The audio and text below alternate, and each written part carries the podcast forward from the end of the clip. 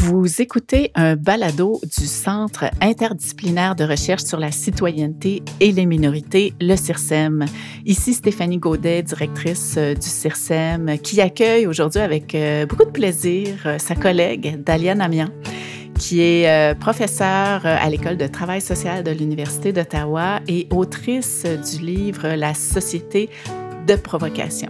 Donc, euh, Dalia est également co-directrice d'un axe de recherche au CIRSEM sur le biopolitique. Et euh, bien, Dalia, bienvenue à un balado du CIRSEM. Bonjour, merci. Ça me fait vraiment plaisir de t'accueillir pour discuter euh, de ton livre La société de provocation qui est paru euh, aux éditions Luxe euh, cette année.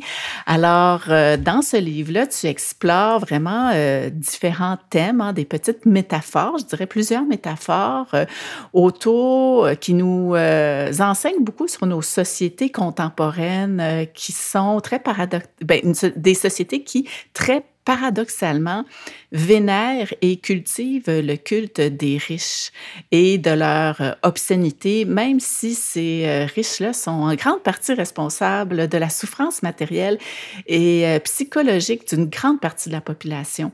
Alors, je vais te citer euh, à la page 17, tu nous dis, malgré ces inégalités indécentes et le lot de provocations qui en découlent, nous continuons à admirer les riches, et à les hisser sur un piédestal, nous agrippant comme des âmes en peine aux illusions de confort et de bonheur qu'ils personnifient.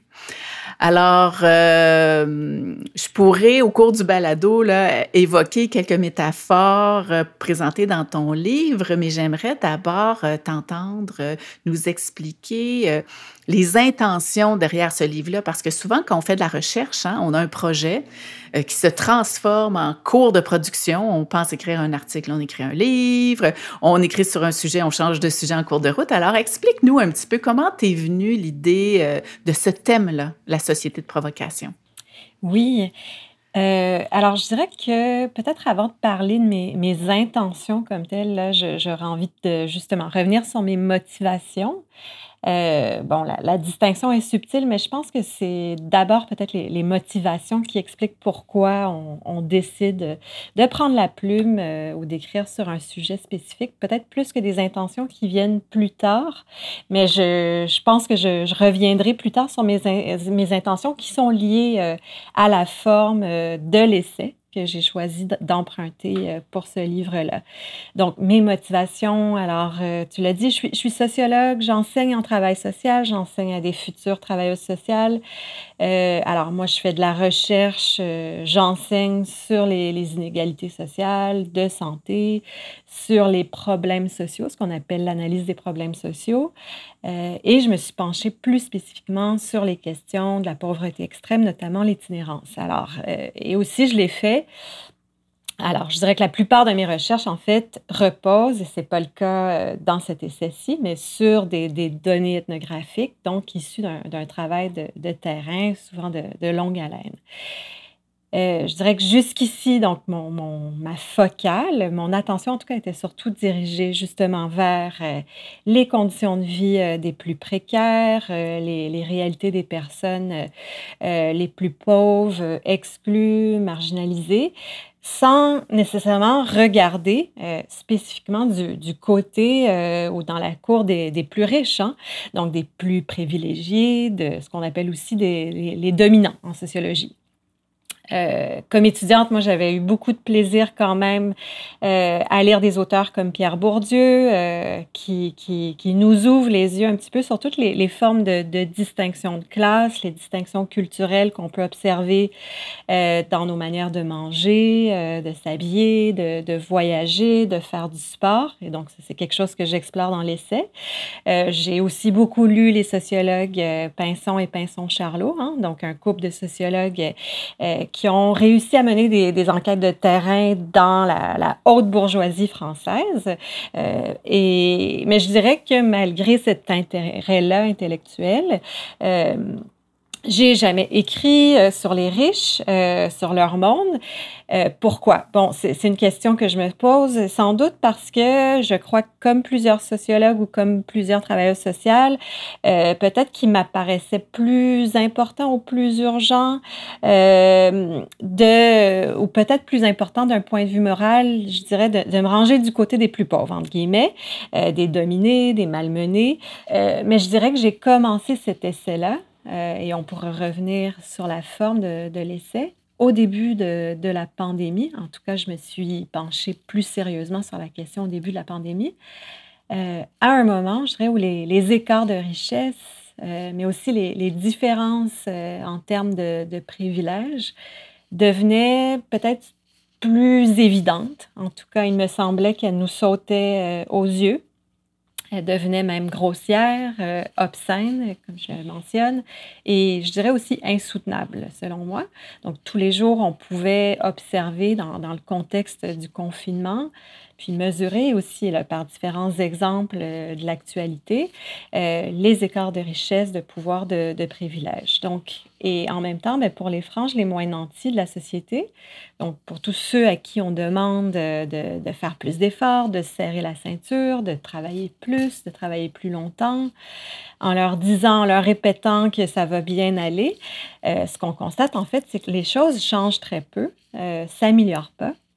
Euh, même qu'elles s'empirent. Et c'est particulièrement le cas depuis 2020, euh, hein, depuis le début de cette pandémie. Et aussi avec euh, l'inflation, donc l'augmentation du coût de la vie due au, prix des, denrées alimentaires, de l'énergie. Et ça, je dirais, malgré toutes les, les recherches qu'on a pu produire, pas uniquement moi évidemment, mais tous les gens qui travaillent sur ces questions-là, euh, malgré tous les, rapports qui ont pu dénoncer les inégalités, euh, ben, voilà, ce qu'on constate, c'est que les choses changent peu et, ne s'améliorent pas. Et en revanche, ce qu'on voyait et ce qu'on voit encore, c'est, et c'est un petit peu ça le point de départ de, mon livre, hein, c'était que pour les, plus riches, hein, pour cette euh, frange de la population qui se situe finalement tout en haut de, de l'échelle sociale, ben, et, cette frange qui nous monte en, spectacle tous les jours, finalement, l'opulence, l'exubérance de, leur richesse, ben pour eux, ça va très bien. Euh, ils s'en sortent à merveille et ils s'en sortent encore mieux, justement, depuis le début de la crise sanitaire en engrangeant des profits euh, tout à fait démesurés sur le dos de la crise. Alors, pour moi, c'était tout à fait choquant. C'est dans ce contexte-là que je me suis dit qu'il est peut-être temps de, diriger justement la, focale, euh, mes projecteurs, si on veut, sur cette frange-là du 1% de la société. Euh, donc, une frange pour qui le, système, le nôtre, hein, permet de cumuler puis de s'accaparer pour leur propre euh, bénéfice hein, et même pour leur propre loisir, si on veut, une part toujours euh, plus grande euh, des, des, des, richesses et sans rencontrer, et c'est aussi un petit peu une énigme, hein, de, résistance suffisamment forte euh, pour les arrêter, pour contrer finalement leurs gestes qui ont des conséquences énormes, euh, extrêmement graves, et on le voit entre autres là, par rapport aux conséquences sur euh, les changements climatiques. Donc non seulement sont responsables en grande partie de ces changements climatiques, mais continuent à l'accélérer euh, en toute impunité.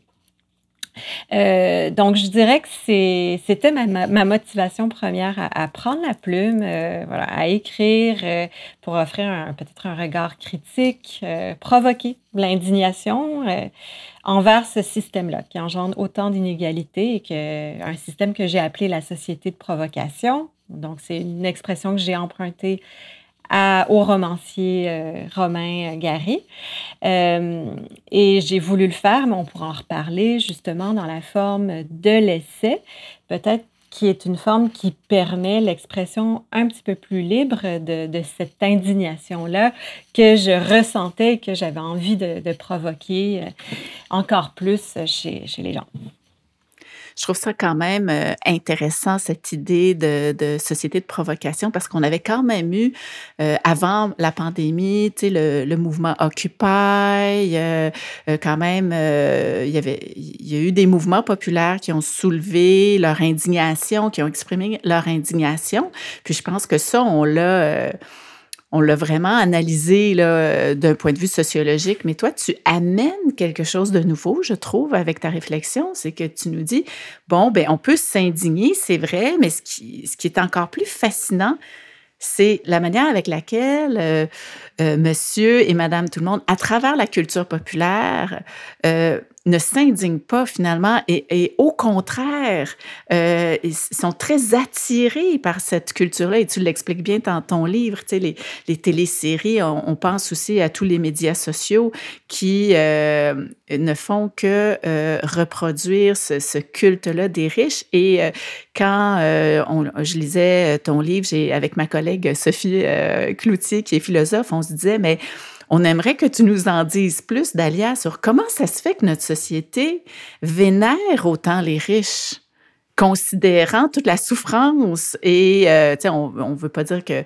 c'est leur faute, c'est tout un système, mais comment se fait-il que l'on vénère quand même ce système et ces personnes qui, euh, disons, dirigent ce système? Oui, alors effectivement, je, pense que mon essai euh, peut-être n'offre pas d'explication théorique comme, telle, mais je, crois effectivement que cette, admiration-là qu'on qu'on voue à la richesse, le culte euh, qui existe envers la richesse, c'est une partie sans doute de l'explication euh, de notre immobilisme, je dirais, face, à, cette concentration euh, extrême euh, de, la, richesse, à laquelle on, assiste. Euh, c'est vrai qu'en tout cas, oui, on admire les, riches et ça se voit de toutes sortes de façons et ça, je pense que c'est ça, je, le montre. Les, milliardaires aujourd'hui, les grands PDG, euh, ben, ils sont présentés, alors justement dans la culture populaire, dans les médias, dans les films, euh, avec euh, beaucoup de qualité. C'est-à-dire, on va les présenter comme des, des visionnaires, euh, des, des, entrepreneurs, euh, des gens qui sont souvent partis de rien, euh, donc qui ont bâti leur fortune grâce à leur talent, leur, leur, vision, leur intelligence. Donc, on a créé tout ce mythe méritocratique autour des, des plus riches, alors que ce mythe-là méritocratique, c'est effectivement un mythe qui peut être déconstruit. Hein.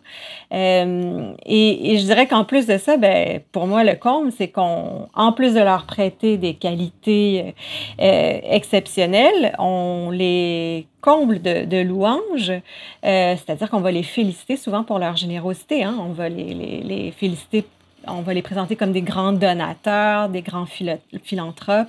On va carrément les ériger en, héros, euh, presque comme des demi-dieux.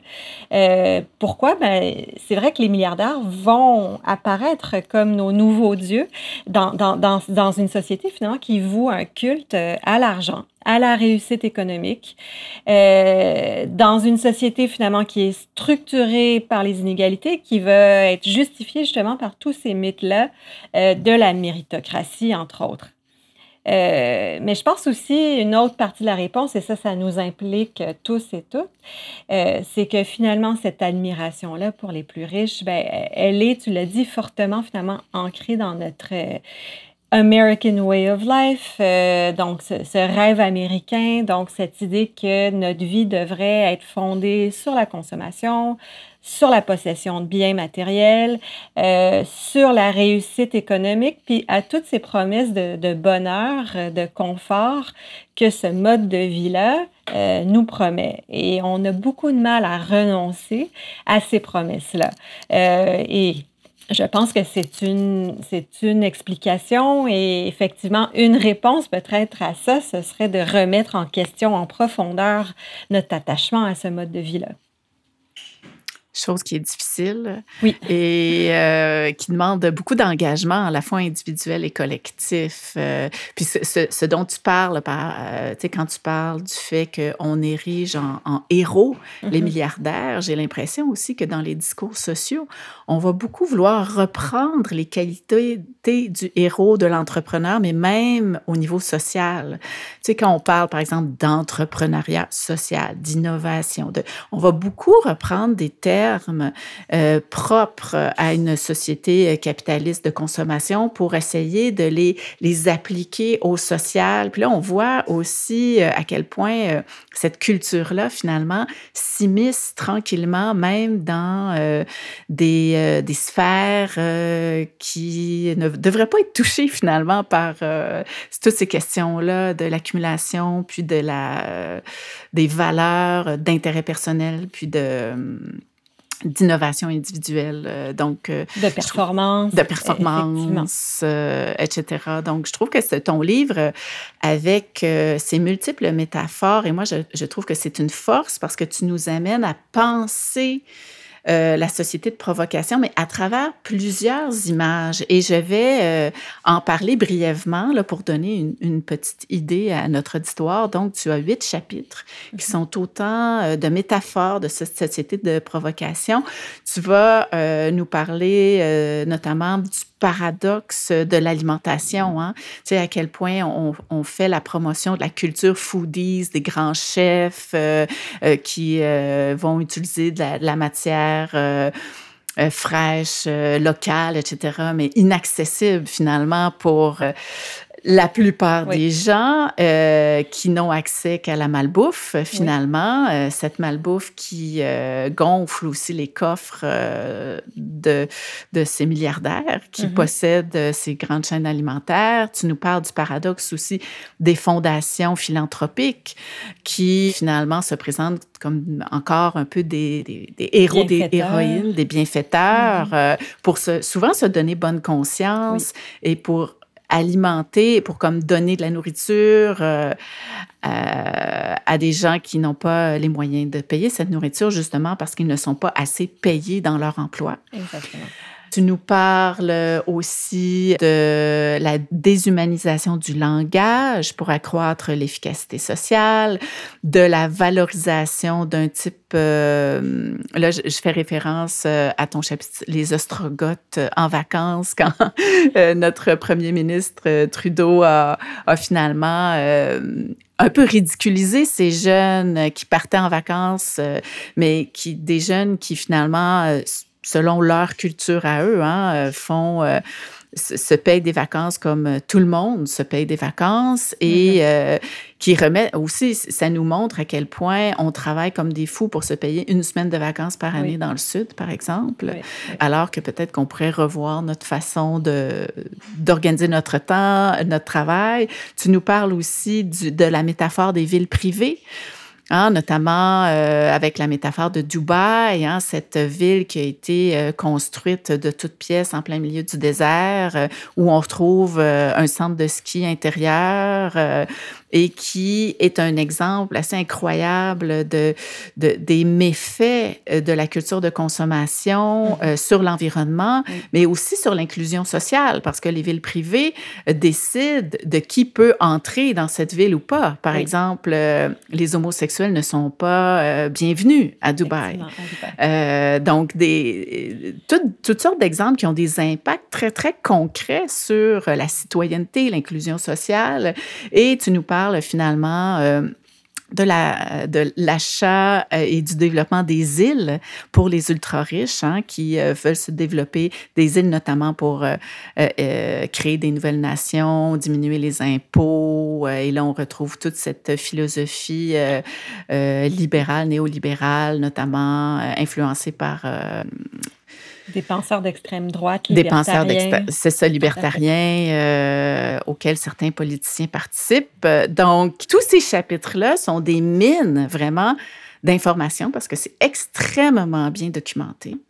Et ce sont toutes, toutes, toutes, ces métaphores nous permettent d'encore mieux comprendre ton argumentaire et euh, ton analyse de, sociale. Et euh, aujourd'hui, je voulais aller un petit peu plus en profondeur avec toi dans un des chapitres parce que je mhm. pense que ça serait intéressant.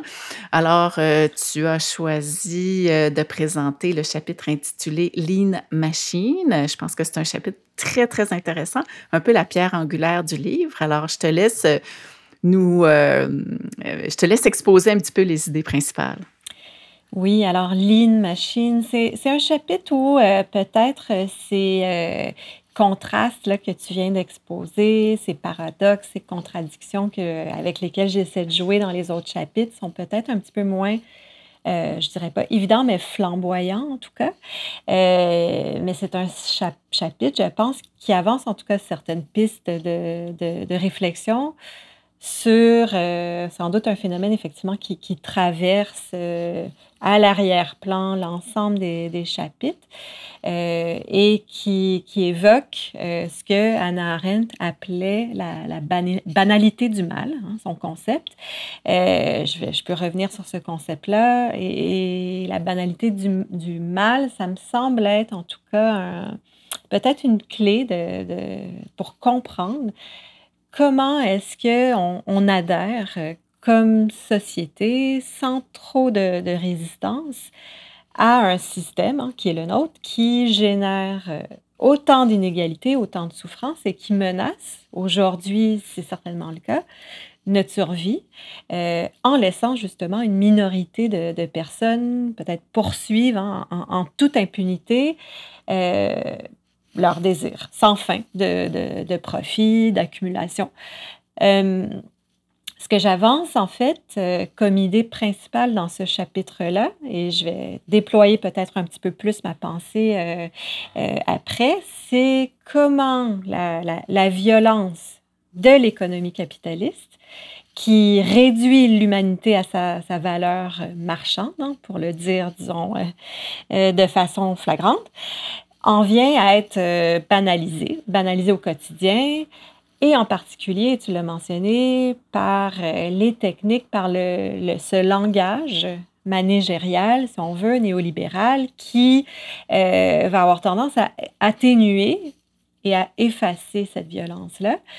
Et l'exemple que je, je, donne de cette banalisation économique du mal ou de la violence, euh, c'est celui de, de l'épisode que je trouve macabre hein, des, CHSLD euh, au Québec durant la pandémie.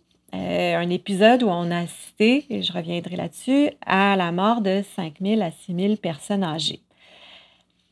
Je pourrais peut-être revenir sur l'origine du concept euh, de la banalité du mal. Euh, c'est un concept qui a été forgé par une grande philosophe allemande, euh, Anna Arendt. Euh, donc, je l'ai dit, c'est un concept qui permet, selon moi, de penser, puis là, je l'explique peut-être de façon la, plus simplement possible, comment la violence, c'est ce que Arendt appelle le mal, donc celle qui peut mener à la, mort ou à la, mise au banc, si on veut, de, milliers de personnes, peut justement être banalisée, transformé en, en, comportement ordinaire, routinier de tous les jours, euh, au point justement de, susciter l'adhésion du, plus grand nombre de personnes. Arendt avait forgé ce concept-là dans un contexte spécifique euh, en observant le, procès d'Adolf Eichmann, le procès Nuremberg, euh, donc qui, qui euh, en 61. Euh, bon, Eichmann pour ceux qui ne le savent pas, c'était un haut fonctionnaire euh, nazi qui était euh, responsable, en gros, de la logistique de ce qu'on appelait dans la langue nazie la solution finale, hein, donc de, de, la Shoah. C'est assez connu. Arendt, euh, elle a rapporté que durant le procès, Eichmann insistait constamment pour dire que ben, lui, en fait, il était uniquement attitré à la gestion des horaires de train, à l'exécution de tous les aspects techniques des trains, même si euh, Eichmann connaissait la destination euh, funeste euh, des, passagers de train. Or, il, refusait de se reconnaître comme étant responsable et coupable de cette atrocité meurtrière qui était la Shoah. Donc, il se décrivait comme quelqu'un qui obéissait aux règles, aux directives, et c'est ce qui a frappé Arendt, Anna Arendt, pardon, c'est cette idée que, que le mal euh, ou la violence, si on veut, c'est pas le seul fait de, de bourreaux, de tortionnaires, euh, sanguinaires, hein, c'est aussi le fait de, de gens mm, ordinaires, euh, médiocres entre guillemets, ou bien de col blanc, qui vont uniquement répondre à leurs fonctions sans réfléchir, si on veut, aux conséquences de leurs gestes. Donc, on, en se sentant pas responsable finalement.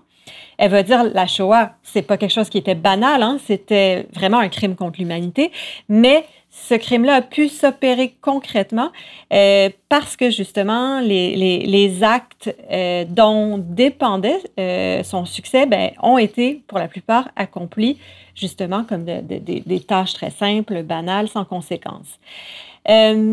Et là, je reviens sur la question du langage qui m'apparaît importante. C'est ce dont je parle aussi dans le chapitre.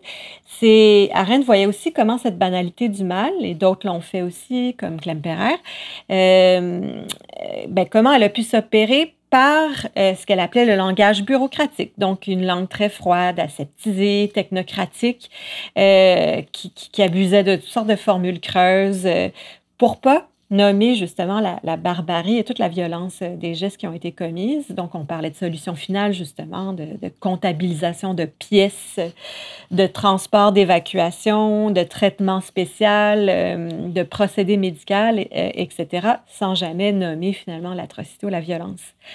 Donc là, pour revenir au lien entre la banalité du mal puis peut-être le propos de ce chapitre-là, et peut-être aussi plus largement mon essai, c'est que je voulais montrer comment cette violence du système capitaliste dans nos sociétés démocratiques euh, peut en venir, je l'ai dit, à être masquée, euphémisée, banalisée au quotidien.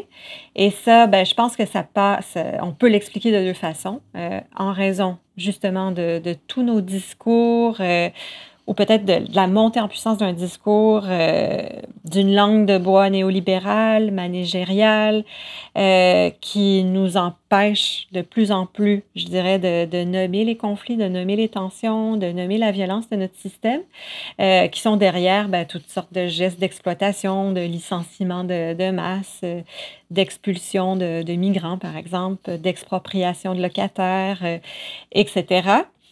Et euh, cette violence-là, ben, on va utiliser toutes sortes de termes pour la diluer. On, va parler de restructuration économique, d'optimisation fiscale, euh, de sécurisation des frontières, de gestion des flux, etc., etc.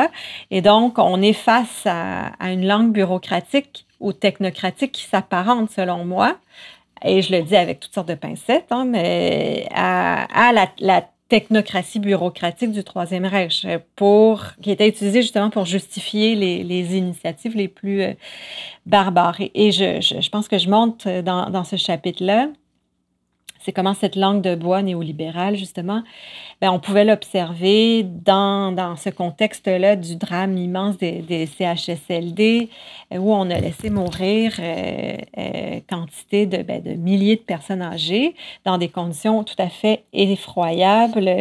Et si on le faisait sans jamais vraiment nommer de responsable ou, de, coupable. Au-delà du discours, je vais finir là-dessus aussi, euh, c'est que j'ai voulu peut-être montrer comment finalement cette violence-là, euh, qui, qui, va réduire finalement la, la, valeur d'une vie à une valeur euh, marchande, ben, elle est également banalisée par cette idéologie managériale qui va soumettre nos institutions publiques, hein, comme le système de santé, à toutes sortes d'impératifs économiques de performance, de rentabilité, euh, qui font fi de tous ces grands principes humanistes euh, du soin. Euh, toi, tu travailles sur le care, hein, donc de toutes ces qui sont au fondement finalement de, de, de nos institutions. Et ces impératifs-là économiques, qui sont extrêmement brutaux, qui ont des conséquences graves euh, sur la santé des travailleurs, euh, sur les personnes de façon générale, ben, on va justement l'enrober d'un discours managérial. Euh, et, et, je pense qu'on l'a vu justement, ben, je crois, et je dirais avec assez de certitude quand même, que l'épisode du drame des CHSLD, c'est pas la conséquence de, de, la COVID, je suis pas la seule à le dire, mais c'est une résultante finalement euh, d'années de, de, coupures, euh, d'austérité budgétaire, de, réformes dans la santé qui finalement visaient à ben, rencontrer ces impératifs euh, économiques calqués sur celles de, de l'entreprise. Et on a instauré notamment la méthode Lean. Et c'est pour ça que j'ai appelé le chapitre euh, Lean Machine euh, qui euh, opérait vraiment un système, et c'est encore le cas, de, d'organisation du travail tout à fait brutal, puis qui a des conséquences graves sur la santé et sur la vie des personnes. Donc, c'est un résumé de, je dirais, de ce chapitre-là. Mais c'est un chapitre très intéressant. Puis euh, pour moi, ça a été le chapitre, euh, ben, c'est peut-être au niveau théorique le plus euh, qui nous donnait la clé finalement pour comprendre cette banalisation du mal. Parce que quand je te, je te posais la question, mais comment ça se fait qu'on ne réagit pas, mm-hmm. ben, c'est peut-être justement parce que l'information que l'on reçoit, elle est elle est enrobée de telle sorte qu'on ne, on ne saisit pas la violence et la brutalité de ce qui se joue. Mm-hmm. Et euh, je trouve que la puissance de ton livre, et, et, euh, je t'en parlais, c'est que moi, il y a un sociologue euh, important pour moi, c'est...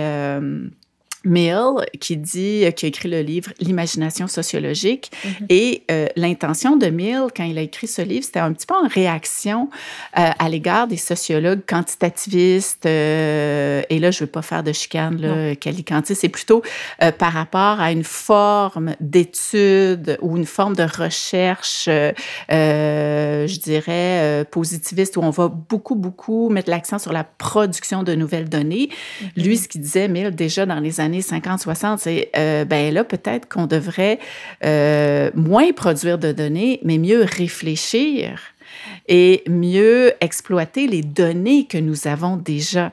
Et euh, ton livre, pour moi, c'est un exemple, c'est comme une c'est les propos de Mill en acte, c'est-à-dire que tu prends des données issues euh, du cinéma, de la littérature, euh, de la recherche euh, sociologique. C'est extrêmement bien fouillé, mais tu nous amènes beaucoup plus loin parce que tu réussis à interpréter et à faire appel à notre imagination, justement avec ces différentes, euh, ces différents thèmes. Euh, le thème du yacht, hein, je pense que le thème du mm-hmm. yacht, c'est une métaphore très parlante parce que le yacht, dans, une dans la mer Méditerranée, on a les ultra-riches et les réfugiés euh, qui se côtoient et qui meurent dans le cas des euh, oui, c'est ça. Tu sais, euh, dans, dans, le même espace, euh, un espace géographique très restreint. Donc ça, juste cette image-là est très, très parlante. Et tu réussis à faire ça à travers un style qui est l'essai, qui est, je dirais, moins valorisé dans le milieu universitaire, en tout cas moins qu'il l'était auparavant. Mm-hmm. dans le milieu universitaire, donc, on, a, on, on met beaucoup l'accent sur la publication d'articles scientifiques dans des revues scientifiques euh, évalués par les pairs ou des ouvrages publiés dans les presses universitaires. Et toi, tu t'es donné la liberté, je mm-hmm. trouve mm-hmm. que c'est très bien. Tu t'es donné la liberté de dire, mais non, moi, je, je vais faire autre chose. Mm-hmm. Et euh, j'aimerais que tu nous parles de ce choix-là. Qu'est-ce que ça te permet de faire? Qu'est-ce que ça amène au milieu intellectuel universitaire de choisir cette forme? Alors, euh, vaste question, mais euh, je te lance la balle. Et je pense, oui, pourquoi avoir choisi la forme de, l'essai plutôt que du livre académique? C'est vrai que je pense qu'il faut effectivement faire la, distinction entre la publication universitaire et, l'essai, peut-être sans nécessairement hiérarchiser leurs leur valeurs sans dire qu'un format est meilleur que, l'autre. Euh, je crois que c'est deux formes de production de la connaissance qui sont distinctes et qui ont leur place. Euh, mais euh, il y a des différences, c'est vrai. Peut-être que je peux revenir déjà sur ça. on le sait, hein, les publications savantes universitaires et les essais, je dirais que la, la différence principale, ben, ils ne s'adressent pas au même public, selon moi. ils n'ont pas les mêmes objectifs non plus de façon, je dirais, schématique. Euh, donc, on, les publications, ce qu'on appelle savantes, mais que je dirais universitaires, bon, tu l'as dit, vont, généralement justement restituer tout un ensemble de, données qu'on va collecter, analyser sur le très long terme, principalement, et, et j'aurais envie de dire presque uniquement, finalement destiné à un public euh, érudit, savants, universitaires, souvent spécialistes aussi d'un champ de, recherche. Donc, on s'adresse à des, universitaires quand on fait des publications universitaires, même si on espère évidemment rejoindre toujours un, public plus large. Euh, il en demeure pas moins que le public principal, c'est le public universitaire. Et, je dirais que sur la forme d'écriture, même si on essaie de, de bien écrire, entre guillemets, quand on fait de la recherche, on essaie d'écrire clairement. Je crois que c'est ça notre ambition principale pour transmettre des, idées complexes. Euh, mais et que l'écriture scientifique, si on veut, elle n'a pas pas d'ambition a priori littéraire, euh, comme c'est le cas de l'échec, euh, de l'échec. Quel lapsus, comme comme c'est le cas de l'essai. Euh, donc, c'est une écriture, je, dirais, je le dis encore une fois schématiquement, mais souvent qui va être peut-être d'émotions, d'affect, de, subjectivité tout court, hein, même si on commence à réfléchir quand même à ces questions-là sur le plan de l'écriture. Et l'essai, ben, justement, va être publié dans des maisons d'édition qui sont non universitaires, qui vont cibler un grand public euh, et qui un public qui n'est pas nécessairement euh, universitaire et érudit. Et l'écriture qui va être mobilisée dans l'essai, justement, va prendre d'autres formes que l'écriture scientifique. Donc, c'est une écriture, je crois, qui est plus littéraire, qui va chercher à interpeller, alerter, provoquer euh, le lecteur, la lectrice, euh, susciter toutes sortes d'émotions autour d'enjeux de société considérés importants, avec un style souvent qui est plus direct hein, qu'une publication scientifique, euh, parce que dans une publication scientifique, on va souvent déployer notre argumentaire de façon très minutieuse sur des pages et des pages. On fait très peu de raccourcis. et je crois que l'essai se permet justement d'avoir un style beaucoup plus direct et de pas nécessairement avoir 20 euh, 000 notes de bas de plage pour, euh, pour appuyer cette, idée-là. Nos idées, par contre. Euh, donc, pourquoi moi j'ai choisi l'essai personnellement? Puis là, on revient justement à la question de l'intention du, livre, sur laquelle tu m'as questionné au tout début. Si je peux me permettre, parce que c'est un auteur que je suis en train de lire euh, actuellement. Euh, je voudrais répondre avec euh, la, pensée d'un autre philosophe qui était en l'occurrence le conjoint de Hannah Arendt, Gunther Anders. c'est un philosophe allemand, je dirais, qui, à un moment donné dans sa carrière comme penseur, a décidé de renoncer aux publications universitaire euh, pour écrire dans toutes sortes de formats, justement. Donc, non seulement l'essai, mais la chronique journalistique, euh, le, roman, la fable. Il faisait des entrevues imaginaires aussi avec certains euh, personnages historiques.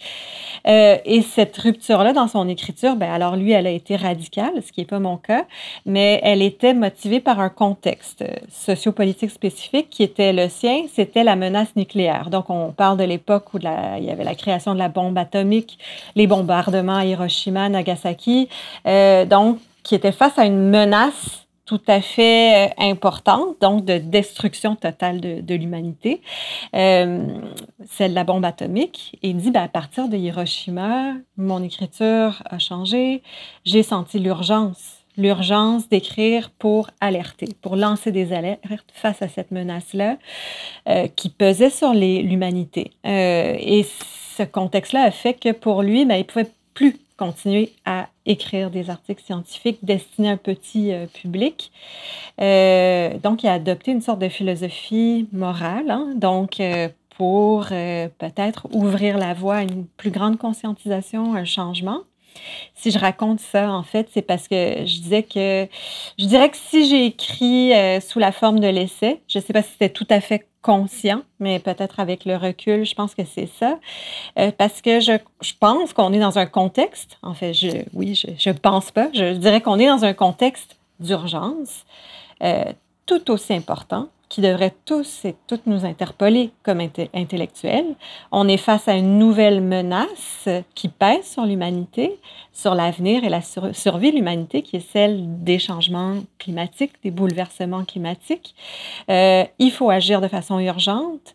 Et donc, je crois qu'on a une responsabilité morale euh, comme intellectuels ou comme des personnes qui exercent un métier intellectuel d'alerter le public, de lancer des alertes, de l'informer, de l'inciter à agir, de, pour, et de peut-être de sortir de notre déni collectif euh, face à cet immobilisme dont on parlait tout à l'heure, euh, face au statu quo.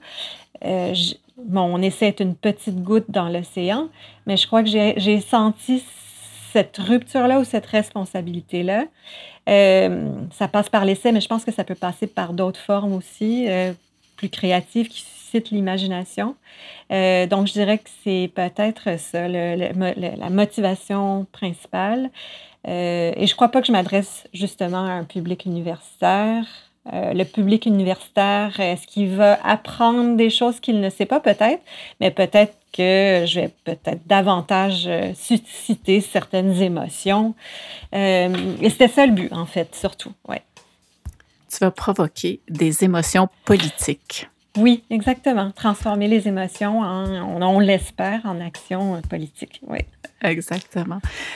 Euh, Dalia Namian, professeure euh, à l'École de travail social de l'Université d'Ottawa, euh, co-directrice de l'Axe sur le biopolitique euh, au CIRSEM. Je te remercie pour ta générosité, pour ta créativité, ton intuition, ton rôle aussi d'allumeuse de réverbère, hein, comme disait Saint-Exupéry. Alors, merci beaucoup. Merci. Vous avez écouté un balado du CIRSEM.